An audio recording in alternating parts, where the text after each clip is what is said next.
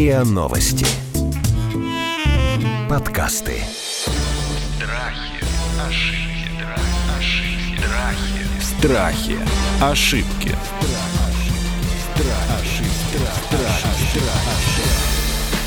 Здравствуйте, это подкаст «Страхи. Ошибки». Меня зовут Наталья Лосева, и в этом сезоне мы говорим о популярных страхах, о заблуждениях ошибках. И мы их не просто разбираем, но и решаем, как с ними справляться. Сегодня мы говорим по следам трагедии в Саратове, но на самом деле на тему бесконечно важную, к сожалению, бесконечно актуальную. Мы сегодня говорим о страхе, что ребенка похитят или убьют. Очевидно, что лучшие, наверное, собеседники в этой теме это Григорий Сергеев, председатель добровольческого поисково-спасательного отряда «Лиза Алерт». Здрасте. И Анна Шипилова, психолог, которая тоже работает с этой темой, в том числе пропавших детей, взрослых и поисков. Вы были, так понимаю, ваши были коллеги в Саратове? Ну вот конкретно мы не были, а наш э, саратовский отряд был, и выезжали ребята из других регионов помогать. Выезжала Самара, Пенза, был выезд из Москвы, и Москву мы удивительным образом развернули в самолете. То есть ребята уже сидели в самолете. Это беспрецедентный был такой сбор. Вот вы помните на вашем веку, чтобы такой был сбор, когда не только тысячи людей вышли в городе, но и стали Регулярно. стягиваться? Это происходит часто. Смотрите, здесь очень простая зависимость. Много людей на поиске будут, когда этот поиск вызывает у вас в душе отклик. То есть это маленький ребенок, либо это очень пожилой человек, либо по каким-то причинам, может быть, он по критериям возраста никак не проходит, но при этом об этом очень много говорит То есть пресса. какой-то резонанс. И в том и в другом случае об этом будут много говорить. Если это произошло вместе с этим еще и в городе, что человеку для того, чтобы помочь, не надо далеко ехать, будет много людей. А если это город-миллионник, то будет запредельно много людей. А там правда была ситуация близкая к самосуду? То, что ваши коллеги говорят. Ну, это было после поиска. Наши коллеги собирали штаб поиска и говорили, что в окна, в окна слышны крики, да. Ну, люди ушли, э, ушли, вот как мы знаем из новостей, к отделу полиции, что-то там кричали и так далее. А наши собирали э, последствия поискового мероприятия. Это там карты, компьютеры, оборудование, это все надо собрать. Когда любой поиск заканчивается, за ним еще есть невидимый процесс, когда мы сворачиваемся обратно. Сначала мы разворачиваемся, потом Ну, сворачиваем. понятно. Ань, а как вы считаете, вот эта история с э, криками о самосуде, это что, это был такой выход стресса какой-то? Это такая самопомощь психологическая была или такое социальное больше явление? Что это было? Безусловно, и то, и другое. И выход стресса, то есть люди находились на пике этого стресса в тот момент, когда они все силы отдавали на то, чтобы найти девочку, и действительно за это короткое время, пока ее искали, в общем-то, слились с этой историей и воспринимали ее уже как свою собственную. И, естественно, и социальные явления тоже, поскольку было достаточно большое количество людей, и, естественно, когда это эффект толпы, когда толпа идет Вот если куда-то. бы этот человек оказался у них в руках, они могли бы его разорвать? Или все-таки остановились бы вот с точки зрения законов психологии? Я думаю, что могли бы, э, если бы оказался, просто за счет того, за счет выплеска этой агрессии, не из-за того, что они действительно этого хотели, может быть, но э, из-за того, что случился такой момент вот конкретный. Ну ладно, давайте теперь будем говорить, все-таки мы говорим о страхах в этом подкасте, и будем этот страх разбирать, он совершенно естественный. Мне кажется, вообще он у большинства родителей, не только тревожных, да, все равно сидит подспудно, да, что вдруг мой ребенок там вот выйдет на улицу, что-то с ним случится. И, может быть, в нашем сегодняшнем эпизоде у нас не будет такой, знаете, слаженной драматургической истории, потому что вопросов очень много, и наши пользователи прислали вопросы. Я буду их просто задавать, а мы постараемся кратко, но исходя из вашего опыта, об этом поговорить. Почему, на ваш взгляд, эти люди, которые представляют потенциальную угрозу нашим детям, не могут быть эффективно пока еще отслежены, как-то нейтрализованы, изолированы от общества? Чего нам не хватает? Версию. Мгм. Говорю версию. С ними никто не работает изначально. На мой взгляд, на мой взгляд абсолютно дилетантский, это некое заболевание в любом случае. Возможно, это разные заболевания. Это какой-то комплекс нарушений, который, наверное, можно как-то поймать. Наверное. До первого события, до первого происшествия. Этот же человек какое-то время, они же далеко не все с нарушением интеллекта, но я думаю, сейчас у Ани спросим, она что-нибудь нам откомментирует. Ань, как что это? Можно сказать, что вот вы же наверняка изучали в том числе какую-то криминалистическую психологию, что все люди, которые были пойманы после того, как они убили ребенка, изнасиловали ребенка, причинили какой-то вред, они имеют какие-то схожие психологические черты. Я думаю, что каждый случай индивидуален. Все-таки а, здесь рассматривается не какая-то общность, каждый человек в отдельности и каждый такой преступник в отдельности. То есть проводится экспертиза по конкретному человеку, и по нему же выносится решение. Проанкетировать всех мужчин там старше 16 лет и выявить потенциальных насильников так нельзя, так не работает. К сожалению, нет. Хорошо. Знаете, по последствиям мы видим очень много людей, которые, ну вот они явно не в себе. Вот из э, пойманных ну вот прям явно не в себе. И это очевидный человек, у которого серьезные проблемы взаимоотношения с социумом. Несколько таких преступлений, которые я сейчас вспоминаю, вот их совершали вот такие люди. Но есть и люди, которые ничем не отличаются от других прохожих на улице. А если это рецидив, если человек отсидел, вот это он самая, должен быть Это самая большая беда, потому что большое количество таких преступлений совершают рецидивисты. Угу. Это говорит о том, что государство дает им все возможности повторить вообще все возможности. Их не контролируют. Им не дают никаких остановочных факторов у них нету. И это вот то, о чем надо говорить сейчас, и надо об этом думать. Вот если мы с вами будем разбирать эту конкретную ситуацию, давайте ее разложим на факторы. Да, мне кажется, что там прям сразу все сошлось, да? Вот грубо поставлю вопрос, кто виноват, что убили Лизу Киселеву? Или что стало причиной того, что убили Лизу Киселеву? Давайте просто разберем. Лучше на каком-то оторванном случае. Сейчас все очень живо. Кто виноват? Зато он вполне... Преступник. Ну хорошо, виноват, да, окей, виноват преступник, он, так сказать, был орудием. Но были какие-то факторы. Вот это дорога в школу, например, да? Дорога в школу. Любая дорога в школу может явиться последней дорогой в школу, если ребенок ходит один.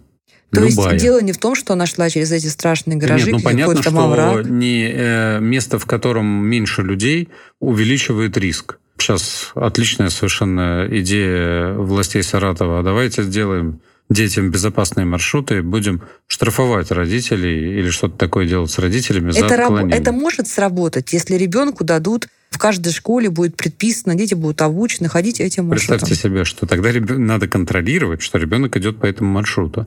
А если мы контролируем ребенка, который идет по конкретному маршруту, у нас какой-то центр управления движением детей образуется, а на детях висят какие-то устройства, которые дают нам возможность контролировать, где он находится. С точки зрения безопасности, для меня... Организации как... безопасности. Для меня, да, как для человека, который впоследствии ищет детей, у меня сплошное счастье от такой мысли. Есть целый центр управления, значит, э, движением детей. Дети идут по конкретным ну, это маршрутам. Нереально. Но это похоже на бред. Ань, с точки зрения организации вот этого проложенного, утвержденного маршрута и управления им не через какие-то датчики, а вот через какое-то, не знаю, обучение, мотивацию детей.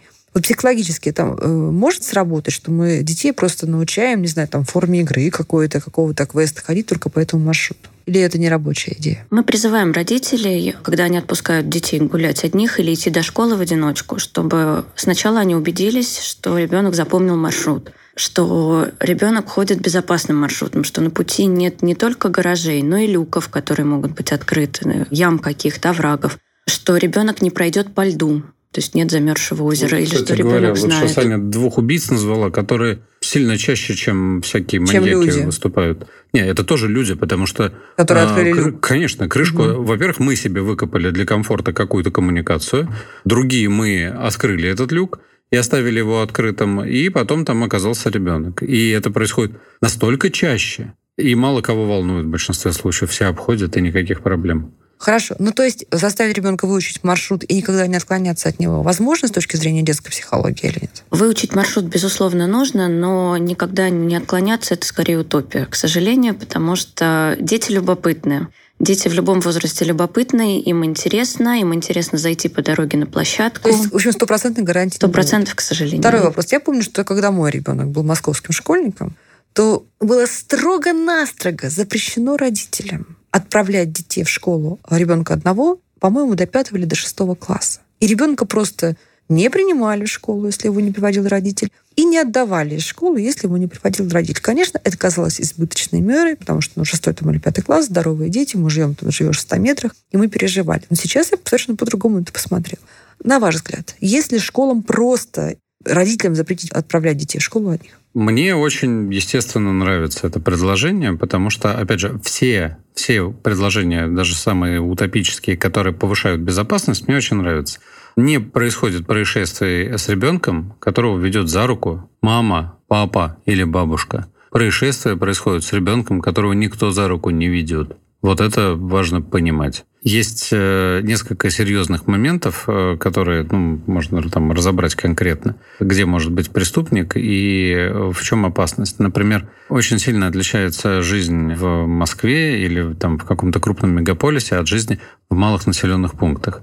И Москва, как город без детей, мы не видим самостоятельно перемещающихся детей, точнее их минимум. А если мы с вами отъедем в любую сторону на 20 километров, не надо на 100 отъезжать. На 20 километров мы увидим другую картину, как э, дети вполне справляются самостоятельно с дистанциями до школы, еще куда-то, еще куда-то, где-то на электричке, где-то с автобусом, где-то с электричкой и с автобусом. И мы живем в разных мирах. То есть это нормально, что правила безопасности для мегаполиса и для маленького городка должны быть разные? Нет, конечно. Понимание должно быть одинаковое, а образ жизни в любом случае будет разный. То есть мы не сможем навязать в малом населенном пункте условия мегаполиса. Мы можем сколько угодно рассуждать, что хорошо бы все пути везде завесить камерами. Но мы вряд ли можем себе представить это на любой территории Российской Федерации. Да, в таежном поселке ребенок уйдет просто в тайгу и там забудется. Да это будет другая будет. Смотрите, в Москве Или там утонет. 180 с лишним тысяч камер. Если мы предложим такую плотность камер любому городу России, они не потянут по бюджету. Никак вообще. Даже, даже подступиться не смогут. Угу. С другой стороны, вот у нас был поиск в селе в Вологодской области – буквально там в сентябре, и все прошло на грани, и ребенок остался живым, его нашли в лесу. Мы смогли отрезать большую территорию, и из-за этого ребенок остался жив, что у нас хватило на это времени. Висела камера в нужном месте. Мы ехали... Вы просто поняли, куда он пошел, да, да, сторону. Да, мы, мы убрали целое направление, угу. и у нас было очень мало сил, у нас было очень мало времени, и все успели.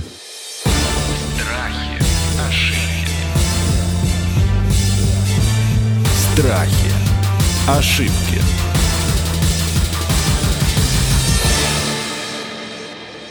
Аня, смотрите, я тоже на самом деле вот эмоционально Григория поддерживаю, что отвел ребенка в школу за руку, забрал ребенка из школы за руку, и ты спокоен, ребенок сохранен.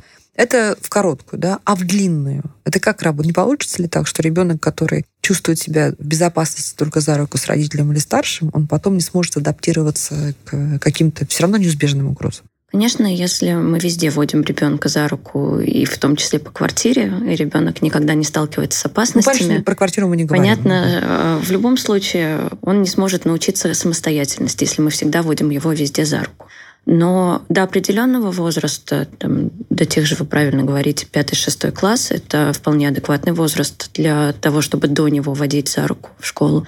А после этого ребенка можно начинать учить самостоятельности в плане самостоятельного передвижения. Сначала сходить в магазин одному, сходить к другу на одной лестничной клетке, сходить к другу на другой этаж. Обязательно отзвониться родителям, что он дошел. Чтобы ребенок понемногу-понемногу научался быть один без родителя, потому что все равно во взрослом состоянии, во взрослом возрасте ему, конечно, придется самостоятельно принимать решения, ориентироваться в каких-то ситуациях и понимать, опасна она для него или нет.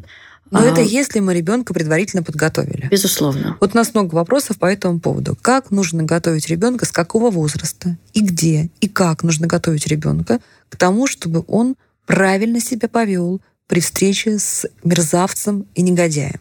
Прежде всего, готовить нужно с самого маленького возраста, то есть Каким образом? с книжек, с игр. С трех лет с ребенком можно играть. Уже с трех лет? С трех лет, да. С ребенком можно играть, играть сначала игрушками, проигрывать ситуации какие-то. Потом можно переходить на игры по ролям, чуть постарше, когда что, ребенок да, становится. В чем сюжет этой игры? Пойдем со мной, я тебе Давай покажу как собачку. будто я. Угу. Давай как будто я незнакомый человек, ты это ты. Или угу. давай как будто я это ты, а ты мой родитель или хочешь меня увести. Ребенок, пробуя в игре, научается делать все то же самое в жизни.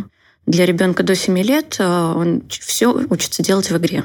Поэтому Слушайте, ему а важно вот в таком раннем возрасте мы не напугаем ребенка? Не, не- Если мы сами будем бояться, и если сами будем рассказывать, что это очень страшно, то, конечно, напугаем. Поэтому нужно рассказывать это как естественный процесс. Безопасность – это естественный процесс. И этому нужно учить. Мы настаиваем на том, чтобы родители не пугали детей, чтобы не рассказывали о том, что придет страшный дядечка и тебя утащит. Так, пугать нельзя, хорошо. То есть э, нельзя рассказывать, что с тобой будет, да? Что там, что с тобой тебя, тебя убьют, Что с тобой будет, лучше не говорить. рассказывать, и что страшный дядечка придет тоже, Мгм. потому что люди обычно которые похищают детей, для них достаточно симпатичны. И ребенок себе представляет страшными совсем не тех, кто за ними А, приходит. ну вот, ну это точно не тот, про которого мне говорили, да? Это Хорошо, может быть не что дядечка, мы говорим ребенку? Проигрываем ситуацию о том, что если к тебе подходит кто-то незнакомый, с ним нельзя разговаривать. Если он пытается тебе что-то предлагать, нужно говорить «нет», всегда на все. Предлагать с ним уйти, что-то дать, неважно, всегда нет. Можно убегать от этого человека. Если вдруг ребенка хватает, надо громко кричать. Либо, если с ребенком только разговаривают, но он чувствует, что он не может не убежать, ни что-то сделать, нужно всегда кричать. Дети у нас кричать не умеют. То есть нужно прям проигрывать эту сцену, да? Обязательно прям заставить ребенка закричать Именно во время закричать. игры. Мгм. Если ребенок никогда не кричал, ему всегда говорили «не шуми», Мгм. ты будешь всем мешать, то в ситуации опасности он не научится. Он э, вдруг не закричит, даже если ему 10 раз об этом говорили. Ребенку нужно тренироваться, в принципе, как и взрослому. Тогда в стрессовой ситуации он сможет реагировать так же, как учили. Если к нему подходит человек, взрослый, добрый, с печальными глазами, просит о помощи. В нашем обучении тут вся очень простая история. Взрослый не обращается за помощью к ребенку. Если к тебе ребенок обращается за помощью взрослый, любой, то это тревога. Ибо нечего обращаться за помощью к ребенку. Ребенок на любую просьбу о помощи должен реагировать болезненно. Кроме того, Бабушка просит через дорогу перевести.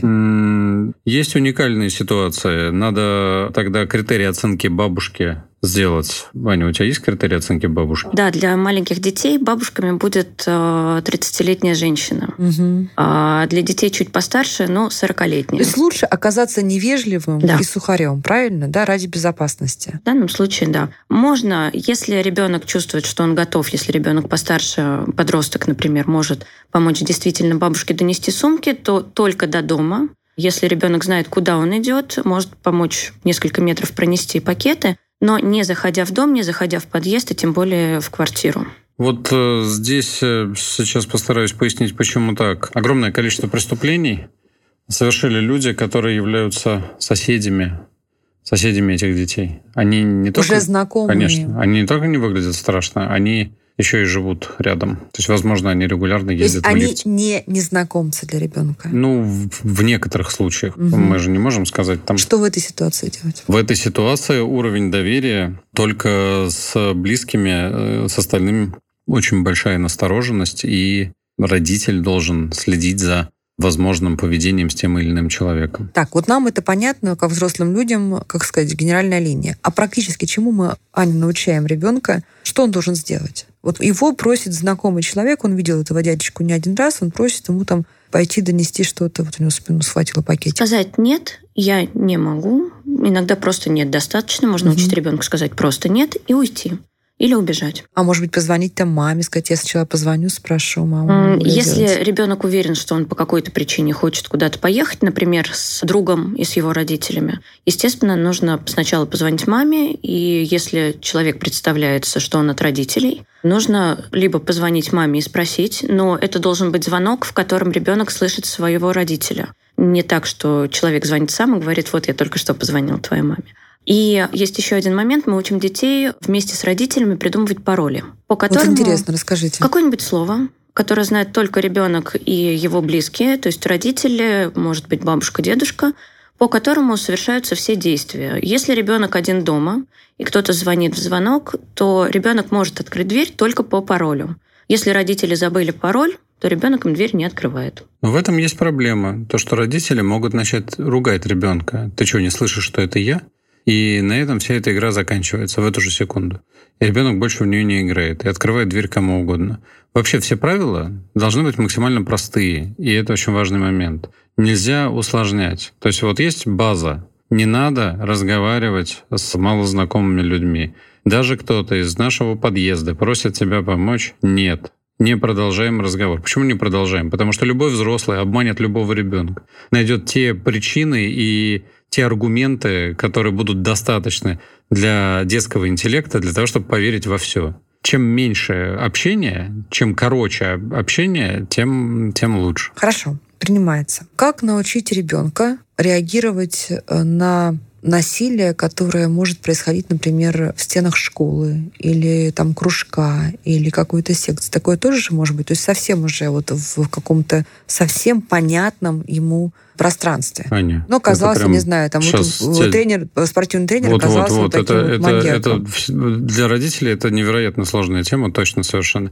Поскольку она никак не связана с поисками, они сейчас расскажут, а я буду угу. внимательно слушать. Если это сиюминутная вещь, то есть это происходит прямо сейчас, то у ребенка должна быть четкая установка. Любое насилие, любое, все, что ребенку не нравится, и тем более любое прикосновение к его телу, которое происходит не с близкими, не в каких-то приятных ребенку э, моментах, то есть это объятие да, с мамой, например, ребенок всегда должен кричать. Он должен уметь кричать, даже если это неудобно, неприлично, как чаще всего бывает, особенно если это знакомый человек. Ребенок должен не бояться, что его наругают за то, что он кричит.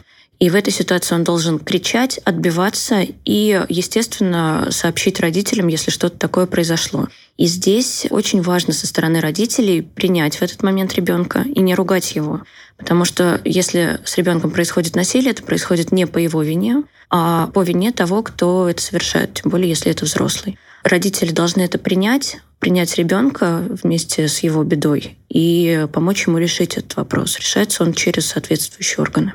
Хорошо. Есть ведь и другие случаи, когда дети наши уходят в школу и не возвращаются, да? Ну вот мы уже с вами немного задели всякие такие природно-разгильдяйские причины вроде неубранного льда, люков открытых – может быть, какой-то, знаете, неогороженной стройки, все, что может лежать между домом и школой или домом и спортивной секцией.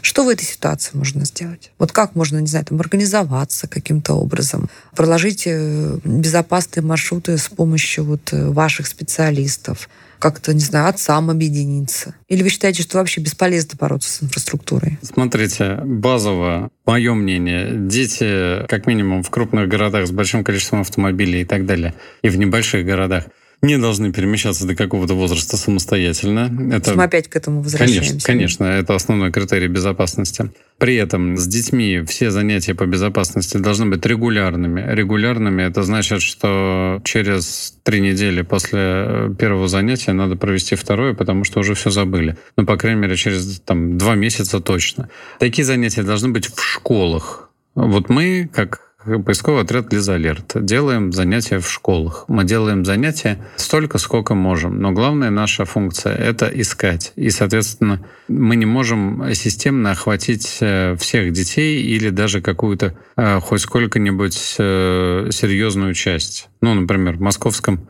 регионе, даже не в московском регионе, в Москве учатся 150 с лишним тысяч начальной школы ну, детей. У вас же есть методика, вы, наверное, можете дать методику, может быть, обучить педагогов, вы можете. Не получится. Надо делать крутой, видимо, какой-то онлайн-курс, который будет доступен, потому что вот что делают наши ребята? Это люди, которые искали детей много-много-много раз, и они э, имеют э, те самые интонации, которые ни, ни в одном педагогическом вузе, не там, где учат актеров, такие интонации не будут получены, чтобы дети настолько верили, и родители настолько верили.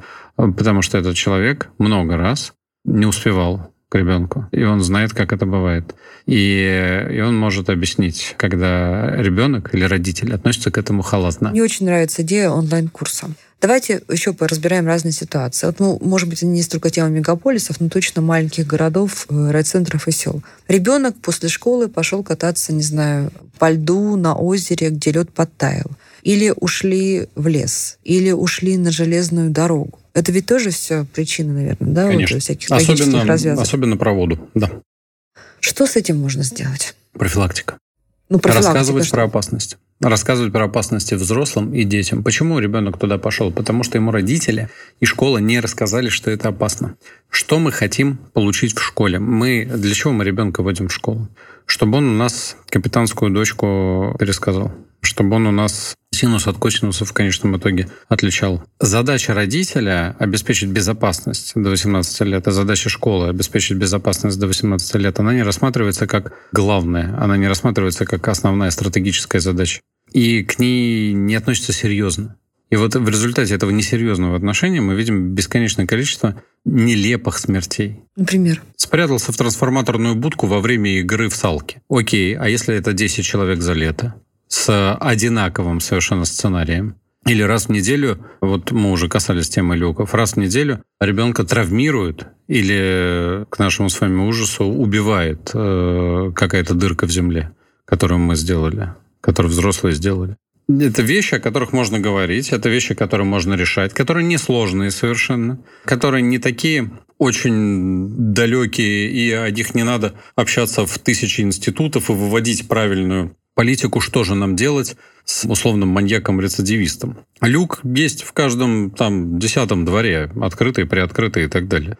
Даже в городах с приличным бюджетом и с хорошей инфраструктурой. Если мы выйдем из этого, вот э, опять возвращаясь к теме, безопасный маршрут. Ну, когда у нас, э, я не знаю, треть или какая-то часть, там, может быть, четверть зданий находится в состоянии забросов в России, просто стоит заброшенное. Заводы, так может, надо начать уже штрафовать кого-то? Может, надо, что должна, должна быть какая-то государственная инициатива? Я думаю, что это бессмысленный процесс штрафования. Если бы это была история, там, которая исчислялась бы там какими-то единицами, тогда можно было штрафовать. А когда у нас это, это гигантская проблема каждого региона, вот мы там сейчас в замкат выйдем в любом направлении и найдем завод протяженностью там в некоторых случаях больше километра, угу. который будет стоять заброшенный. Анна, а какие могли бы быть такие вот методики, чтобы ребенок это как-то быстро, легко и, самое главное, надежно усвоил, да, что не надо ходить в заброшки, да, не нужно ходить далеко в лес одному, там не нужно ходить на реку, даже если там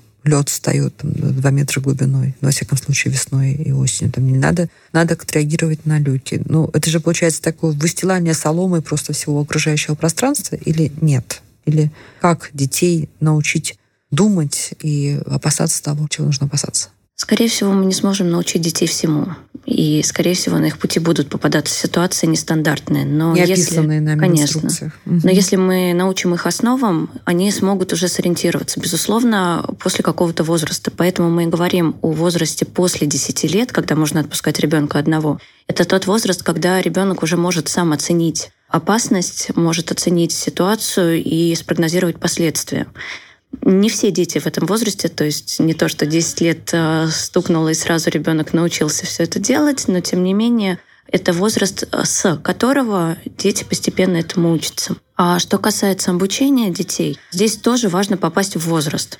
То есть до 7 лет это игра. Дети играют, дети учатся через игру. С 7 лет дети начинают ходить в школу, там их заставляют учить стихи, математику, э, буквы. И поэтому их можно уже учить принудительно, ну как принудительно, не в смысле подзатыльниками, а через карточки, через э, выучивание этих правил. Спрашивать у самого ребенка, какие есть Но правила. Есть же понятие, что круто и не круто. А, оно появляется попозже. Оно появляется уже в подростковом возрасте, и к этому моменту, если ребенок не знает правил безопасности, он не сможет справиться с какими-то ситуациями, в которые он попадает. Скорее всего, э, подростки все равно будут попадать в опасные ситуации, пробовать что-то новое. Такой возраст. Слушайте, а вот такие вот жестокие довольно эксперименты, много есть роликов в YouTube, когда к ребенку подходит под видом вот такого нехорошего человека какой-то артист, да, и вот уводит его. И потом ребенок понимает, что вот он все-таки не выполнил все эти наставления родителей из школы и ушел. Это хорошо или плохо, вот такой эксперимент? Или это все-таки настолько травматично, что надо по-другому учить? Мы не рекомендуем проводить такие эксперименты самостоятельно, потому что после проведения такого эксперимента, во-первых, это, естественно, должно быть э, согласовано с родителями, и после такого эксперимента хорошо, если с ребенком работают и родители, и специалист, и объясняют, что произошло, почему это произошло, чтобы действительно у ребенка не осталось и травмы, и ощущения, что все это игра. А нужно ли взрослым каким-то образом, ну, может быть, пережимать, что ли, быть чрезмерно бдительным? Вот у нас пришел такой вопрос. Я прямо его прочитаю. Около школы все время прогуливается мужчина средних лет, достаточно ярко одетый, иногда пристально рассматривает проходящих мимо. Вызывает настороженность тем, что ходит вокруг школы в рабочее время гуляющей походкой. По идее, в это время должен быть на работе. Ни одного случая, чтобы он с кем-то заговорил, не знаем. Обратили внимание школьных охранников. То есть нет повода придраться, но настораживает. Что делать? В многих странах мира он бы уехал в отдел полиции сразу и долго бы там что? им объяснял, что он там делает. А здесь школьные охранники, у которых нет повода придраться. Есть э, стойкое понимание, что у нас есть несколько опасностей.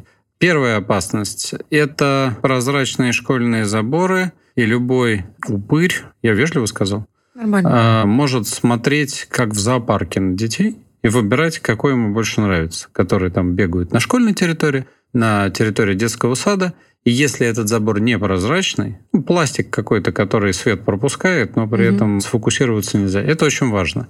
Там тут же появится за этим забором группа мам, которая будет говорить, что их детей практически арестовали, они в тюремных условиях, но мы, э, сталкиваясь э, с поисками, когда детей через такой забор просто достали и унесли, и эти дети не живы, прям настаиваем на том, чтобы заборы были непрозрачные. Это первая история. Вторая история. А не надо уже стоять рядом с школьным забором. Все вот эти вот э, злодеи, они в интернете, это интернет-злодеи. Есть отличные платформы, например, там ВКонтакте. На сегодняшний день мы начинаем с ними там плотное взаимодействие по борьбе со всей этой нечистью, но это опасная история. Вы тоже, то есть во- э, Алерт начинает работать в этом направлении. Мы начинаем, потому что мы не можем этого не делать, потому что мы сталкиваемся с этим по поискам. И надо уделять всему этому внимание. И доступ до ребенка элементарный, правила безопасности для большого количества там каких-то размещенных игр и так далее ничтожные. Ребенок, находясь в этой социальной сети, получает возможность взаимодействия с аватаром, который выглядит как другой ребенок, но совсем не обязательно им является. Потом это общение уходит в какой-нибудь мессенджер, и все. И дальше оффлайн. И дальше мы уже никто не видим. Анна, а вообще нужно с детьми? Вот ведь довольно такая, ну, щепетильная тема, деликатная. Нужно ли с детьми из какого возраста проговаривать вот эту, вот эту опасность?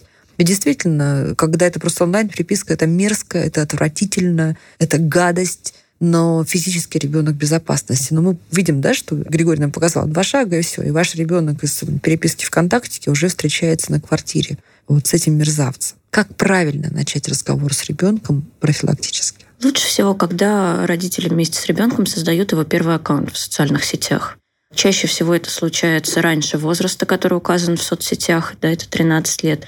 Обычно сейчас аккаунты создаются раньше, и создают их, естественно, родители. Мгм. То есть это, это лучше, да? Лучше создать это самому, лучше. чем И сразу же, естественно, рассказать об опасностях, которые могут там быть. А Лучше, если родители знают пароль ребенка. И если ребенок имеет возможность прийти к родителям и рассказать, когда к нему стучится в друзья какой-то незнакомый человек, когда незнакомый человек просит его фотографии, и э, ребенок должен знать, что нужно сделать. То есть Заблокировать человека. проговариваем заранее, чтобы когда ребенок с этим столкнулся, у него уже сработал какой-то в голове там сигнал, что ого, мы В об тот этом момент, когда говорили. ребенок с этим столкнется, если он заранее не знает, что делать, он не будет делать ничего, он будет продолжать общение и не будет видеть этой опасности. Вот мы вышли в новый бой. Страхи, ошибки, Страхи. Ошибки.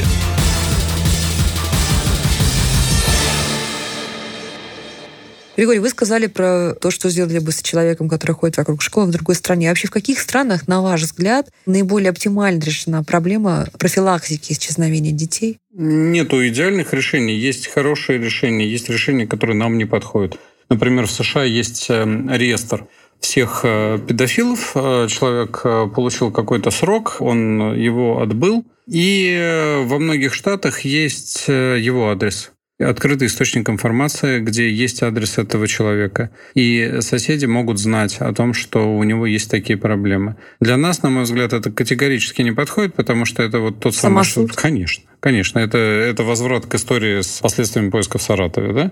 И эм, есть другая история. Есть история, опять же, про последствия с химической кастрацией. Много очень э, разных видных ученых говорит о, об опасности этого явления, которое на самом деле не решает проблемы. Почему? Потому что не, не- ошибочно обвиненного человека Нет, нет, дело не в этом. Почему? Дело в истории с гормонами. которая не так сильно меняется, и дело в возможном изменении поведения в худшую сторону. Mm-hmm. Ну и есть какая-то фиксация каких-то фактов, на основе которых делаются такие исследования. Есть э, история с тем, что люди, обвиненные вот по таким статьям, не могут приближаться к детским заведениям. А это хорошая история. У нас она может зайти, может сработать? Может зайти, если, если взять инициативу и таки протащить ее на уровень э, вполне возможно исполняемый. 21 век мы можем контролировать перемещение человека. И если представить себе историю, когда мы контролируем каждого ребенка, безопасные маршруты, это похоже на утопию в рамках страны, ну, при современном развитии экономики, я, я не вижу таких возможностей. Мы можем об этом помечтать. То контролировать преступников, которые по конкретным статьям были осуждены, и вот они отбыли свой срок, контролировать пожизненно местонахождение этих преступников, это очень правильная история, потому что человек, который находится под контролем, что такое контроль? Это какой-то браслет с GPS, который позволяет понять, где он находится в каждую секунду времени. И благодаря наличию вот такого вот э, средства контроля человек во многих случаях будет сам себя останавливать, не будет совершено какое-то из преступлений или десяток преступлений в год, а может быть сотня, мы не знаем сколько. Хотя бы сократим. Почему не смертная казнь? Судебные ошибки, бесконечные, качество следствия во многих случаях. Мы с вами слышим и видим историю про качество суда и следствия каждый день из э, средств массовой информации. Мы в ходе... Игорь, ответ понятен. Да. А почему нельзя наказывать родителей за то, что дети, там, допустим, до 12 лет э, перемещаются по городу без сопровождения? Ну, вообще, вот э, какое-либо преследование родителей по поводу ненадлежащего исполнения родительских обязанностей, это тоже очень быстро становится Опасная некой история. охотой на ведьм когда угу. все ужасные истории начинают скрываться. Когда человек приходит и хочет помощи, вместо помощи получает гиперконтроль каких-нибудь органов опеки, он угу. больше не придет. Он просто больше не придет. И вы просто больше не узнаете об этой проблеме. Давайте вот сейчас с вами в таком режиме мозгового штурма, ну, вы как два специалиста, накидаем, не знаю, там 5-10 шагов, которые вы бы предприняли в первую очередь в стране вот по следам саратовской трагедии. Вот, будь сейчас ваша воля, что нужно вести? Масштабно? Разработка и применение средств контроля для всех э, осужденных по этим статьям. И тех, кто отбывает э, не наказание в тюрьме, а принудительное лечение. Увеличение сроков контроля за этими людьми на пожизненное. Не 10 лет, там, ничего-то.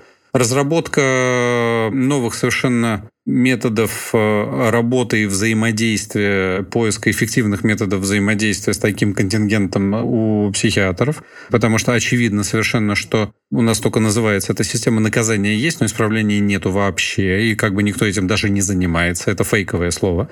Это первое. Второе. Эм, профилактика в школах среди детей и среди родителей по всей России. Прямо родители собирать и... Ну, конечно, родительские собрания, да. То есть уроки безопасности. Уроки безопасности не Возможно, не в школьном курсе. Может, они и не нужны в школьной программе. Может, это внеклассная история, но она будет востребована в каждой школе. Вот есть мнение, что это нужно делать не на территории школы, там, или ну, привычно ребенка, а где-то в другом месте. Конечно, потому что тогда можно сделать игровой формат, и тогда, когда ребенок вышел за территорию своей парты, естественно, ему намного легче все воспринимать. Это я сейчас на Анину территорию Мгм. ответа явно Ну, залез. нам сейчас Аня тоже нам дополнит своими инициативами. Пока спрошу еще Григория, а что делать э, с точки зрения мотивации властей как-то контролировать эту ситуацию? Вообще власти должны у нас муниципальные, Это сейчас городские? лучший вопрос, потому что вот что делать с моей точки зрения с э, историей с преступниками, с детьми, как, э, как уменьшить количество таких случаев, я примерно понимаю, что делать.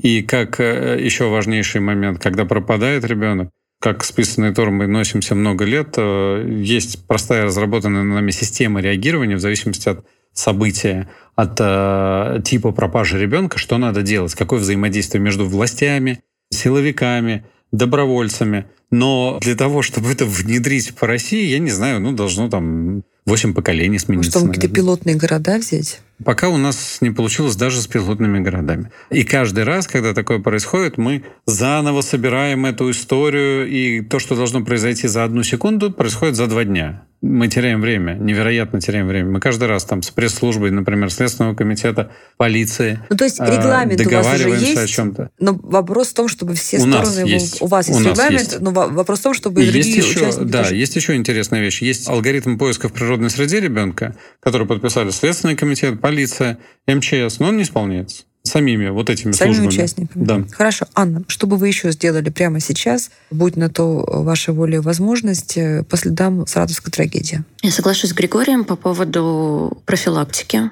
Профилактика должна быть масштабная, и действительно мы должны учить не только детей, но и родителей, поскольку а, для детей до подросткового возраста все-таки родители являются основным источником информации. Мы должны учить учителей, поскольку для того, чтобы дети запомнили, и для того, чтобы дети поняли, что происходит, и что для них безопасно, а что нет, нужно постоянно им повторять. И повторять не то, что мы один раз провели с ними профилактическую беседу, а повторять и с учителями, и с родителями. А от обычных людей нужно? Ведь я так понимаю, что, поправьте меня, что очень многих преступлений не было бы, и не было бы трагической развязки, если бы еще люди были неравнодушными, реагировали да, на ребенка, который высаживает машину. Или, или вот вы сказали, что ребенка вытаскивали через прутья забора школы. Ну, то есть Да, это, это, видели это же свидетели, было... в том числе взрослые. Да, очевидно это было на глазах у людей. Почему люди не И реагируют? дети тоже видели. Люди боятся, люди боятся... Они боятся чего? Боятся ответной реакции, боятся э, лезть не в свое дело. Это то, как нас научили. То, как нас научили, что скажут «отстаньте», и что я тогда буду делать. К сожалению, это проблема, потому что практически у всех трагедий есть свидетели. У всех детей, которых мы находим погибшими, их всех кто-то видел. И чаще всего никто не предпринял никаких действий. Лучше Из такой остановить. ложной деликатности это Да, происходит еще, да. наверное, да? Лучше остановить человека. И родители, Слушай, которые с оказаться этим... идиотом и фриком, да? Ну, ну, перебдеть, да? Ну, в конце концов-то ладно, ты фрик, окей, в следующий раз ты кому-то спасешь. Да, это так. А Родители, которые сталкиваются с тем, что к ним подходит кто-то и спрашивают паспорт, и спрашивают у ребенка, твой ли это папа или твой ли это мама, особенно Мгм. если ребенок при этом кричит и вырывается. Дети могут вырываться действительно потому, что они в опасности, или потому что у них сейчас вот такое эмоциональное состояние. и Это действительно их родители. Родители к этому относятся хорошо. Родители хорошо относятся к людям, которые подходят и заботятся о безопасности их детей. Лезут как бы не в свое дело. Лезут не в свое дело, но для них это важно. Давайте мы еще раз напомним алгоритм действия, если ваш ребенок не пришел из школы тогда, когда вы его ждали. С какого момента начинать беспокоиться и что делать? Прям раз, два, три, четыре, пять. Давайте о другом договоримся. Давайте договоримся, что родители э, завтра, после того, как это услышали, пойдут инициируют в своей школе, в своем классе родительское собрание, Мгм. будут говорить про безопасность и выяснят, кто у них, э, если мы говорим про младший школьный возраст и, их, окей, там средний школьный возраст, ну, там, не знаю, включая пятый класс, так скажем, кто у них ходит сам, кого приводят родители. И по тем детям, кто ходит сам, если ребенок не оказался на уроке, родитель э, должен получить уведомление от учителя с вопросом, где ваше чадо, почему его нет. Естественно, вменяемый родитель предупредит учителя и не будет этой связки. Но если родитель не предупредил, чада нет, чада ходит самостоятельно, в эту секунду должен поступить запрос. Не когда-то там, не в конце, через там несколько часов случилась ситуация, закончились уроки, два часа дня, ну окей, до трех подождем, он где-то гуляет, ну ладно, до четырех он где-то гуляет, ну ладно, до пяти он у кого-то задержался. Теперь начнем паниковать. Ситуация должна произойти сразу. Ребенку надо давать шанс. Есть иностранная статистика, что при похищениях с целью сексуального насилия 75% детей погибает в течение первых трех часов. Но эти три часа есть, их нельзя терять. Нужно идти в полицию? Если Конечно, полиция скажет, же. а полиция не скажет, что, слушайте, вот А вам не важно, это, время. ваш, это ваш ребенок. Вам вообще абсолютно не важно, что скажет полиция. Ваша задача сделать так, чтобы они все силы бросили сейчас на эту Вашим историю. координаторам нужно звонить? Конечно. Нас Даже есть- если всего лишь на полчаса ребенок. У нас есть сейчас. горячая линия 8 800 700 ровно 54 52 работает по всей России специально для этого. По статистике, какое соотношение детей, которые действительно попали в беду, тех детей, которые там загуляли, пошли в кино, уехали к бабушке, пошли к друзьям? Абсолютное большинство детей загуляли, уехали к бабушке и пошли к друзьям осознанно. Самое большое количество пропавших детей – это бегунки. И с бегунками случаются, конечно, разные ситуации, в том числе и опасные. Несколько процентов — это вот дети, которые заблудились там, потому что очень маленькие, и дети, которые каким-то образом взаимодействовали со взрослыми или случился несчастный случай. То есть вот весь ужас — это несколько процентов от всех пропавших. Но бегунки тоже периодически переходят в состояние ужаса. Сейчас очень много разных технологий, девайсов, устройств и так далее. Что бы вы посоветовали для того, чтобы получать, не знаю, какую-то моментальную связь с ребенком и контролировать его? Дружбу с ним со стороны родителя. Важнее, чем какие-то Но часы. все девайсы, ребенок поссорился, снял и ушел, эти ваши часы, которые вы ему купили. Больше того, вы их перестали заряжать через две недели, потому что он на них не играет, это вам не смартфон и они ему не интересны. Вы забываете, потому что это его часы, а не ваши часы. Устройство настолько несовершенно, что заряжать его надо чуть ли не каждый день, и вообще бабушка не может разобраться в программе, и смысла в этом нет. Нет ни одного устройства, которое я бы сейчас рекомендовал. Я бы сказал, что, вот, пользуясь случаем, призывал бы современную науку российскую думать о тех устройствах, которые будут эффективны и которые смогут... Э... Что, чип, например, какой-то? Типа? Ну, вообще, да, массовое чипирование населения — это моя голубая мечта. Но э, пока... Пока мы будем говорить о другом. Просто могут быть более современные какие-то детские браслеты, которые работают не два дня, а не там две недели. Та же тема, если мы начнем касаться темы э, стариков с потерей памяти, угу. это вторая Леса половина. и болото. Вторая половина пропаж. Но, опять же, две недели контроля, это было бы прекрасно. Сейчас таких устройств не существует на рынке, и в этом большая боль наша. В том числе и детских устройств не существует, которые мы могли бы рекламировать. Соответственно, у ребенка должен быть смартфон. Нельзя наказывать ребенка отсутствием телефона. Пусть он у него будет кнопочный, какого угодно, но у него должен быть с собой телефон, должно быть средство Тоже очень связи. важно, друзья, это прозвучало. Да, нельзя, прям недопустимо. И когда все рассуждают, а что же, давайте в школе все отберем, но тогда контролируйте внимательно, чтобы на, после занятия ребенок все получил. Вот эта история в Саратове, которая подняла физически тысячи людей и эмоционально миллионы людей. Как вы думаете, она может сделать окружение наших детей чуть более безопасным? Вот то, что общество показало мерзавцам и мразям, да, что смотрите, мы встанем, мы поднимемся, и мы будем искать каждого ребенка, наказывать за каждого ребенка. Или не изменит это ситуацию? А если это станет катализатором чтобы такое случилось, чтобы общество стало безопаснее, будет, конечно, здорово. Хотя и жаль, что таким путем. Но в действительности это не первая трагедия, и мы сталкиваемся с таким постоянно. Естественно, происходит волна, которая поднимается, волна возмущения, волна гнева со стороны... Страха. И страха, естественно, да. со стороны общественности, со стороны тех, кто там был или узнал после трагедии или во время из средств массовой информации. Какое-то время эта волна поддерживается, но потом затихает, и через какое-то время э, родители перестают учить детей безопасности, все возвращается на круги своя, дети снова ходят одни до следующей трагедии следующая трагедия снова поднимает новую волну. Поэтому здесь, конечно, нужны другие меры и более систематизированные. И рациональные. И рациональные, конечно. Друзья, мы сегодня говорили о страхе, что ребенка похитят или убьют. Это очень тяжелая тема, но мне кажется, что это был очень полезный разговор, который можно просто конспектировать тем людям, которые отвечают за безопасность детей, за школы, за образование, за психологию общества и так далее. Потому что, ну, нет, наверное, стопроцентного рецепта, но мне кажется, что если хотя бы те рекомендации, которые сегодня прозвучали от Григория Сергеева, председателя добровольческого поисково-спасательного отряда «Лиза Алерт» и Анны Шипиловой, психолога, который работает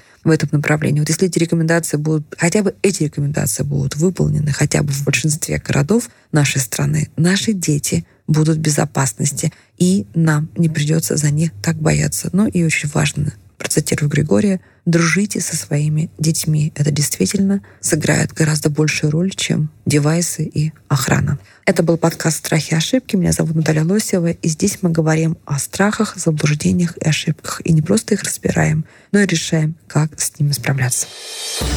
Страхи, ошибки, ошибки, страхи. Страхи, ошибки.